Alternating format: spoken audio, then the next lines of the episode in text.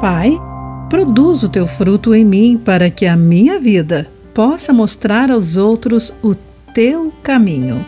Olá, querido amigo do Pão Diário, bem-vindo à nossa mensagem do dia.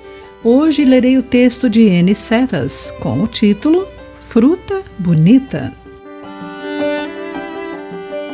Rebeca Lemos Otero fundou a City Blossoms, traduzindo para o português, Cidade em Flor, e sugere: as crianças devem ser capazes de lançar uma semente onde quiserem, no jardim, para ver o que germina. Embora isso não seja um modelo de boa jardinagem, reflete o potencial de cada semente germinar e produzir vida. Desde 2004, eles criaram jardins para escolas e bairros em áreas de baixa renda.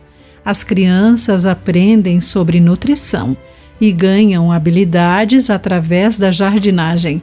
Rebeca diz: o espaço verde e florido numa área urbana dá condições de as crianças fazerem algo produtivo e bonito.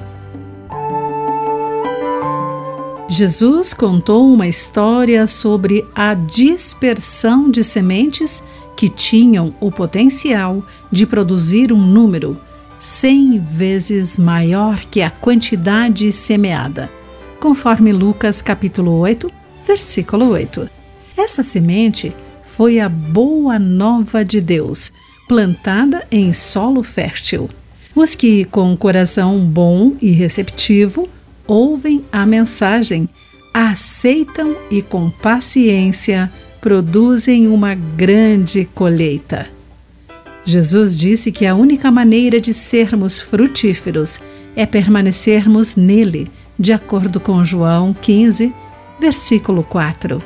Sendo ensinados por Cristo e nos apegando a Ele, o Espírito produz em nós o seu fruto de amor, alegria, paz, paciência, amabilidade, bondade, fidelidade, mansidão e domínio próprio, conforme Gálatas 5, versículos 22 e 23.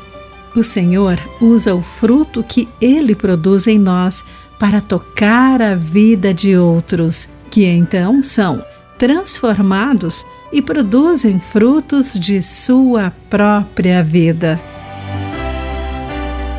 Querido amigo, de que maneira você permanece em Jesus? Que fruto você quer que ele produza em você? Pense sobre isso. Aqui foi Clarice Fogaça com a mensagem do dia.